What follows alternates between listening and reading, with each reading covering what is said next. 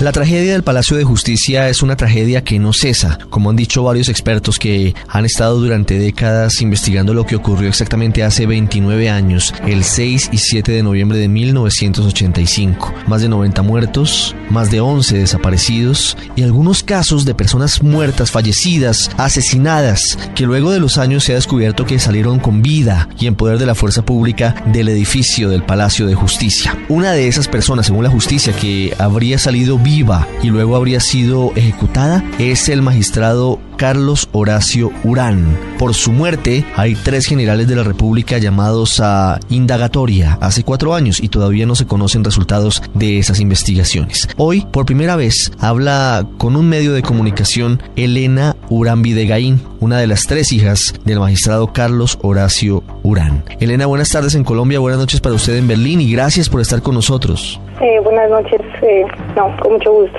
Elena, primero quiero preguntarle por qué decide ahora hablar con los medios y, y darse a conocer un poco frente a este episodio que ha estado tan presente en su vida desde hace 29 años. Eh, bueno, yo ahora ya no soy una niña, eh, como usted dijo, ha sido mi mamá la que ha tenido el contacto hasta ahora con, con los medios, no sé si en parte ha sido como una estrategia de ella de protegernos o también ha tenido que ver el hecho de que uno se mantiene en un estado de shock durante mucho tiempo y el conflicto en Colombia es supremamente complicado de entender y sobre todo cuando uno hace parte de, o sea, uno está directamente afectado por ese conflicto. Entonces exponerse a los medios siempre es un, una cara o un, sí, puede terminar bien o terminar mal, porque así como es el conflicto en Colombia, pues puede terminar una entrevista uno agredido o eh, intentando reivindicar, que es por lo que yo en este momento eh, decido conceder esta entrevista y expongo mi malestar frente a lo que ha pasado. ¿Usted cuántos años tenía cuando ocurren los hechos dolorosos del Palacio de Justicia el 6 de noviembre del 85? Tenía 11 años, eh, 10 años para 11, sí, justo estaba exactamente. ¿Y cuál es el recuerdo que tiene de ese momento? ¿Cuál es el, el recuerdo, la imagen, el sonido que viene a su memoria? Uf, eh, nosotros estábamos en la escuela, en el colegio, como dicen en Colombia, y lo que yo recuerdo es que de repente nos salieron, nos sacaron de la, del, del salón. Mi mamá nos contó que, que mi papá le había llamado y le había comentado que había un tiroteo y que por favor nos, nos fuéramos a la casa. Desde ahí empezó la angustia, la tensión, la incertidumbre. Bueno, llegamos a la casa, ya al poco tiempo empezaron a llegar amigos de la familia, empezó a llegar prensa y fueron momentos de incomprensión absoluta de lo que está pasando. Yo tengo un recuerdo en la cabeza muy fuerte y es un tanque de guerra pasando por la quinta que en ese momento no sé muy bien si es real, si pasó o es producto de, de, de las imágenes que he visto posteriormente en televisión, si no sé, la cabeza funciona de una manera muy, muy inexplicable, pero eso es una imagen que yo rela relaciono a ese 6 de noviembre. Un tanque de guerra pasando enfrente de mi casa y, y, y mucha gente, mucha gente en la casa. Eh, mi mamá no estaba ahí porque tenía que asumir otros, eh, hacerse cargo de otras cosas. Y bueno, tampoco había familia porque mi mamá es uruguaya. Entonces estábamos solos, en realidad. Había mucha gente, pero estábamos solos, no teníamos respuesta, no sabíamos dónde estaba mi papá, no sabíamos qué estaba pasando. Y bueno, fuimos después a donde esa noche mi mamá nos dejó, la noche del 7 de noviembre mi mamá nos dejó donde unos amigos, eh, pasamos la noche ahí y al otro día llegó mi mamá temprano y nos contó lo que había pasado. La ¿En qué historia que ella nos dijo, que era lo que ellos le habían dicho, era que mi papá había muerto eh, por consecuencia de un cruce de balas.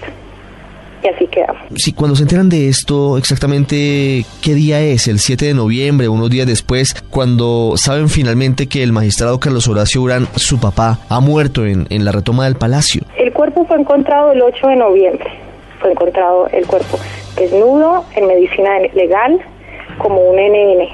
a pesar de que por pruebas que tenemos después, eh, sabían exactamente quién era él, porque su billetera apareció em, por investigaciones que hizo la Fiscalía, eh, la Guardia Militar, exactamente. ¿Cómo fue la vida de ustedes a partir de ese momento? La de Ana María, Videgaín, su mamá, la de ustedes, sus hijas, con la muerte de su padre. ¿Cómo es afrontar su ausencia? ¿Cómo es saber que, que ya no va a estar de una manera tan intempestiva? Pues tuvo una cantidad de implicaciones porque, bueno, por un lado, el hecho de que mi mamá no, fue, no, no sea de origen colombiano, aunque bueno, ella se nacionalizó como colombiana, pero ya eso generó una relación con Colombia muy compleja, porque la persona, en mi caso, cada una de mis hermanas tiene una historia distinta, pero en mi caso, el hecho de que mi papá era el que nos diera como las raíces, nos, nos, nos ligara a Colombia, y ya no estuviera, bueno,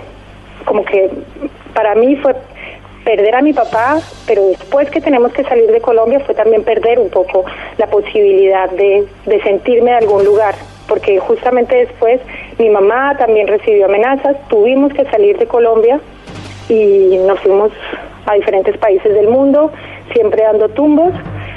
Eh, creó mucha tensión entre la familia, que la familia era mi mamá y tres hermanas, porque y es decir, crecer sin un padre y un desarraigo porque Colombia no ha sido muy amable en muchas otras cosas. Hay mucha gente que intentan que se sepa la verdad, intentan hacer cambios con muchas dificultades porque hay una oposición muy grande a, que Colombia viva en paz. Pero también eh, yo he sentido que hay una sociedad que por desconocimiento es muy indolente a lo que pasa, muy insensible y a mí eso pues me generaba mucho conflicto. Yo durante mucho tiempo después había épocas, nosotros estuvimos, salíamos y volvíamos y salíamos y volvíamos y yo no hablaba de lo que pasaba. Por el temor, creo, eh, lo intento entender ahora, ¿por qué no hablaba de lo que había pasado con mi papá? Siempre por el temor de que lo interpretaran mal, porque la gente en Colombia a veces dice, por algo será. Y ese algo que, ese por algo será, hace que las personas tengan miedo de hablar y no reclamen sus derechos. Me queda una duda, ¿por qué comienzan a amenazar a Ana María Videgaína, esta académica uruguaya que durante mucho tiempo vivió en Colombia? Mi mamá intenta averiguar qué fue lo que pasó, porque era muy poco claro, pues por un lado, cómo va a ser que un palacio de justicia se esté quemando en llamas y mientras tanto estén transmitiendo un partido de fútbol. ¿Cómo va a ser que el presidente de la Corte Suprema le pida al presidente pasar al teléfono y no pasa al teléfono? ¿Cómo va a ser que no permiten que la Cruz Roja entre a atender a los rehenes y a los heridos? ¿Cómo va a ser que nos entregan a mi papá en unas condiciones de NN cuando sabían exactamente qué era lo que había pasado? Entonces, toda esta serie de cosas llevan a, preguntarse, algo no está bien, algo, algo, algo está raro. Entonces mi mamá, al empezar a averiguar, los señores de la guerra no querer explicar lo que pasó, alguien se presentó en sus clases, empezó a, a, visitar las clases de ella hasta que un día se le, contó que bueno que era una persona del ejército y que por, le, recomendaba que saliera del país porque él sabía que tenía cuatro hijas y que iban a correr ríos de sangre en Colombia. Y cuando uno está solo, mi mamá tenía 37 años, con cuatro hijas extranjeras, pues usted lo que hace es que se va, porque ya ha pasado por bastante, por, muchas cosas, eso fue el año, y por eso salimos de Colombia. Y siento que la gente todavía no comprende lo que ha pasado, no, no entiende la dimensión de las cosas. Sin embargo, tengo el deseo que tienen muchos de que, de que realmente logremos superar esto, de que logremos algún día poder vivir en paz y que se sepa todo. Es que lo esencial es que se sepa lo que ha pasado, porque si no sabemos no podremos superar nunca. ¿Y ha vuelto a Colombia, Elena? Sí, sí, yo después de estudiar y de estar ocho años en Hamburgo, yo volví a Colombia y estuve tres años allá, trabajé con una empresa alemana, em, pero y volví en ese momento realmente con la idea de, bueno, voy a hacer las paces con Colombia. pero lamentablemente mm, no diría que no hice las paces con Colombia, pero me di cuenta que todavía me pesa mucho. Es un dolor que tengo ahí atravesado y que me es más fácil estar por fuera que estar allá en medio de, de todo.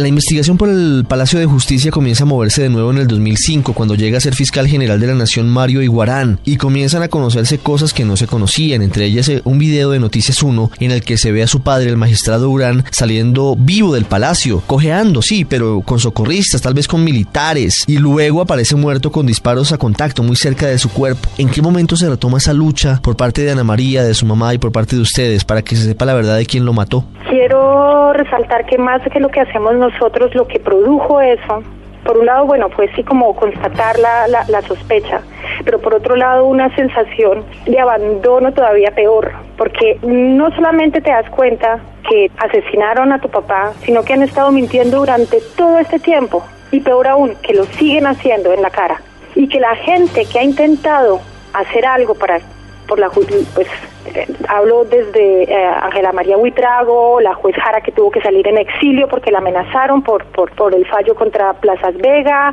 o otros abogados que se comprometieron con el caso que terminaron asesinados, no con el caso de papá en concreto, pero hablo de Eduardo Umaña, abogado de los desaparecidos. Los que han tenido que ver con eso han tenido que pagar unas consecuencias muy duras. Y obviamente que eso es eh, una sensación tan indignante como uno dice, pero esta gente no se da cuenta de lo que está haciendo con su país. Es, decir, es un egoísmo, una fuerza del mal oscura tan espantosa que, pero hay que seguir. Es decir, hay que seguir. Y Colombia se merece que las cosas salgan a la luz, Colombia se merece que haya reconciliación, que haya justicia sobre todo para que haya reconciliación y que podamos caminar hacia una Colombia mejor. Pero estas cosas hay que hay que enfrentarlos, claro. Comentábamos al comienzo que han pasado cuatro años, Elena, desde que fueron llamados a indagatoria el general Jesús Armando Arias Cabrales, el general Rafael Hernández y el general Carlos Alberto Frasica por el homicidio de su papá. Hoy no ha pasado nada, no han sido definidas sus situaciones, no se sabe si son inocentes o son culpables. ¿Qué opinión le merece esto? Pues lo que yo pienso es a veces cuál es la voluntad real de que estas cosas salgan a la luz. ¿Quién está detrás de esto realmente? Nosotros en un momento fuimos a la fiscalía, hablamos con el fiscal que asumió el cargo de Ángela María Huitrago y él en su momento, nosotros le pedimos, esto tiene que avanzar, ¿cuánto tiempo más vamos a tener que esperar? A lo que él nos respondió, sí, tenemos que avanzar pronto porque hay que darle una respuesta a los militares. O sea, ¿cómo va a ser posible que él nos diga a nosotros que hay que resolverle esto a los militares? O sea, detrás de esto, detrás de estas investigaciones, hay gente que no quiere que avance, obviamente, que no quiere que se sepa, porque como todos sabemos, ellos quieren quedar como héroes. Hay argumentos que dicen, pero ¿cómo es posible que mientras el M-19 esté en cargos de poder y hayan salido en amnistía, los coeles que lucharon y dieron su vida por, por recuperar las instituciones y la democracia tengan ahora que pagar?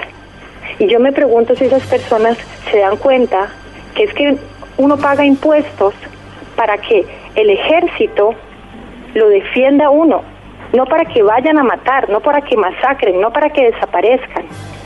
Unos son terroristas y los otros firmaron y dijeron aceptar la constitución y entre ellos está el respeto a los derechos humanos. Y esta gente tiene que pagar asumir su responsabilidad ejemplarmente.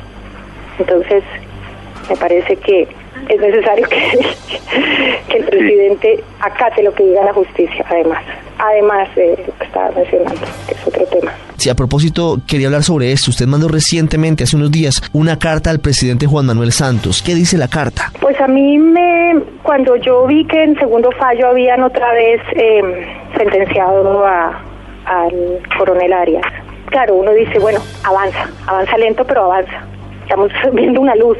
Pero después, ante los comentarios de Santos, que son absolutamente contradictorios contra los diálogos de paz, pues obviamente que él hablaba de un sabor amargo que lo dejaba esto. Y yo pensaba, pero este señor se imagina, si para él es un sabor amargo, que, que condenen a un violador de derechos humanos, ¿cuál es el sabor que nos puede dejar a nosotros las víctimas que el presidente se ponga del lado de una persona que o estuvo a cargo o supo en todo caso lo que estaba pasando y no del lado de las víctimas, además de que él dice reconocer a las víctimas. Entonces, quiere hacer la paz, pero apoya al, al, ejército y al fuero militar y, y desacredita lo que dice la justicia. No tiene lógica, no hay lógica en su discurso. Sus palabras y sus acciones se contradicen. Luego viene aquí Alemania a pedir plata para el posconflicto, pero al mismo tiempo hacer acuerdos militares. No está haciendo la paz. ¿Para qué necesita fortalecer más al ejército? Lo que necesita es desarmar a los armados. son un montón de interrogantes que a mí me... Yo cuando escribí esa carta simplemente fue una lista de preguntas que yo me hice y las, las plasmé ahí porque no entiendo y no sé si voy a tener respuesta, pero creo que es una respuesta que le debe a todo el país porque se contradice continuamente y está simplemente perdiendo credibilidad. Lamentablemente, porque todos apostamos, bueno, no todos, pero yo en lo particular apuesto, le apuesto a la paz y por eso quiero tener respuesta de él. Elena, una pregunta para finalizar. ¿Qué pasa por su mente y qué pasa por su corazón cuando llegamos a esta fecha que inexorablemente tenemos que afrontar, 6 y 7 de noviembre? Usted tenía 11 años cuando ocurrió la toma del Palacio de Justicia. Hoy es una mujer y entiende perfectamente el contexto de lo que ocurrió, pero ¿qué, qué vive usted cuando recuerda que hace 29 años y cada mes que pasa se aumenta la cuenta? Hace 29 años murió su papá, de esta forma tan, tan confusa aún sin conocer definitivamente. Em, pues claro, las imágenes se reactivan, em, la sensación de abandono es totalmente palpable, aparecen un montón de, recuerdos otra vez y la sensación de impotencia también es, es muy fuerte porque uno intenta que se sepa la verdad, pero eh, uno va contra una corriente que a veces parece más fuerte y bueno, pero las esperanzas no, no se pierden y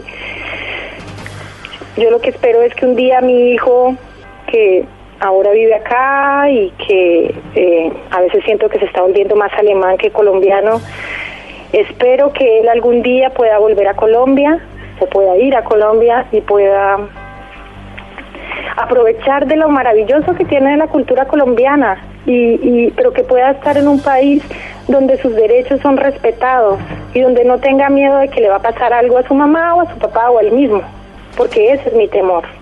Yo no quiero, y cuando llega el 6 o 7 de, noviembre, pues es un momento que donde empieza toda la angustia y tensión de ahí en adelante en mi vida. Agradecemos mucho a Elena Urán Videgaín, hija del magistrado Carlos Horacio Urán, asesinado durante la retoma del Palacio de Justicia. Esta charla que ha tenido con Blue Radio después de tanto tiempo ha decidido de una manera u otra exorcizar sus demonios y y afrontar algo que sigue dándoles vueltas a ellas y nos da vueltas a todos los colombianos en la cabeza, como es lo que pasó realmente ese 6 de noviembre del 85. Muchas gracias, Elena, por haber estado con nosotros, repetimos usted, en territorio europeo. Bueno, muchas gracias también por darme la oportunidad de hablar aquí.